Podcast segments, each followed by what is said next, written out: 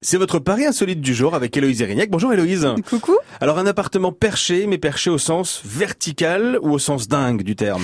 Euh, au sens à 285 mètres du plancher des Ah ouais. vaches, ce qui peut paraître aussi un petit peu dingue. C'est les deux. Mais alors si je me trompe pas, il n'y a pas beaucoup de bâtiments qui atteignent cette hauteur à Paris. Exactement, il y a la tour Eiffel, C'est tout. Vous avez raison. Eh bien, figurez-vous que quand Gustave Eiffel le construit pour l'exposition universelle de 1889, il s'y aménage au dernier étage un appartement d'une centaine de mètres carrés. Ça va Alors, l'écrivain Henri Girard, euh, qui avait vu les lieux, le décrit comme meublé dans un style plutôt simple. Pour vous dire, il était décoré de meubles en bois, de papier peint à motifs colorés, de fauteuils en velours à franges et d'un piano à queue. Simple. Quoi, très simple.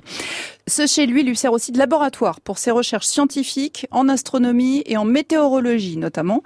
Il dispose un niveau au-dessus à 290 mètres du sol, donc d'un belvédère, petit belvédère, qui au sommet de l'ouvrage lui permet d'embrasser la vue la plus large. Et on peut trouver des images de ce petit belvédère qui est également meublé avec un petit centre en velours, etc. Mais il C'est s'embêtait très pas, hein. joli, hein c'est vraiment mignon. C'est génial. Il y reçoit d'ailleurs des invités de marque et son arrière-petite-fille Janine tous les jeudis pour soigner sa santé fragile au grand air. L'écrivain Henri Girard raconte que Gustave Eiffel aimait se retrouver ici, loin du bruit et de la souffrance humaine, pour se vider l'esprit. Bah, tu m'étonnes. Moi aussi, j'aimerais bien me retrouver là-bas.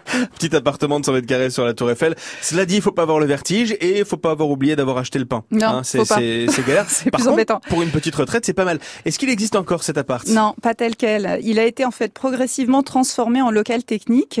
Le visiteur peut juste apercevoir un bureau où Gustave Eiffel et Thomas Edison apparaissent en statue de cire. Mais si plus personne n'habite là-haut, le local technique comporte, paraît-il, deux lits pliants, un coin cuisine et une douche.